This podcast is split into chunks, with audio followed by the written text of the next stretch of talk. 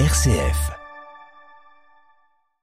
Bernard Cazeneuve qui publie le troisième tome de ses mémoires intitulé Le sens de notre nation et nation, c'est le mot qu'on va examiner ce matin en compagnie de Jean Pruvot. Bonjour Jean.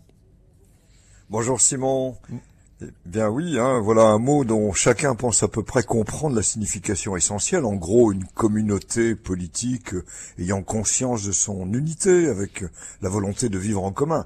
Mais en ce sens, on doit distinguer la nation de l'État, et du même coup, on est autant en philosophie euh, qu'en lexicologie. Alors Jean, je sens là que vous allez commencer par la philosophie avant même l'histoire du mot. En effet, Simon. de fait, il y a quelques décennies, hein, dans nos cours de philosophie, on pouvait lire ceci l'idée de nation implique une idée de spontanéité, celle d'État, une idée d'organisation qui peut être plus ou moins artificielle. Une nation peut survivre même lorsqu'elle est partagée entre plusieurs États, et un État peut comprendre plusieurs nations. Ah, il est vrai que certains pays sont constitués de groupes humains qui n'ont pas connu la même histoire et qui n'ont donc pas les mêmes solidarités. Au XIXe siècle, Ernest Renan, dans une conférence intitulée Qu'est-ce qu'une nation? insiste Une nation est une grande solidarité constituée par le sentiment des sacrifices qu'on a faits et de ceux qu'on est disposé à faire encore. Ah, belle définition. S'y ajoute le fait qu'une nation suppose un passé, elle se résume au désir clairement exprimé de continuer la vie commune. Alors maintenant, ben, on peut passer à l'étymologie. Hein.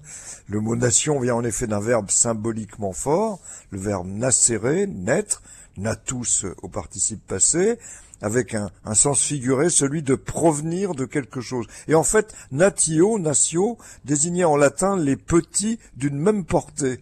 c'est une très belle image hein, qu'il ne faut pas oublier. Et, c'est ainsi qu'en 1175 apparut le mot nation, N-A-S-C-I-O-N, avec donc euh, cette résonance, ce concept de naissance et presque de portée. C'est ainsi que la nation désigna jusqu'au XVIIIe siècle un groupe d'hommes auquel on suppose une origine commune, et on se souvient de La Fontaine évoquant la, la nation des belettes. Et puis est venu ensuite un sens plus politique. Bah, en effet, Simon, euh, après la Révolution, la nation a désigné l'ensemble des individus fixés sur un territoire constitué par une personne juridique et soumis à l'autorité d'un même gouvernement.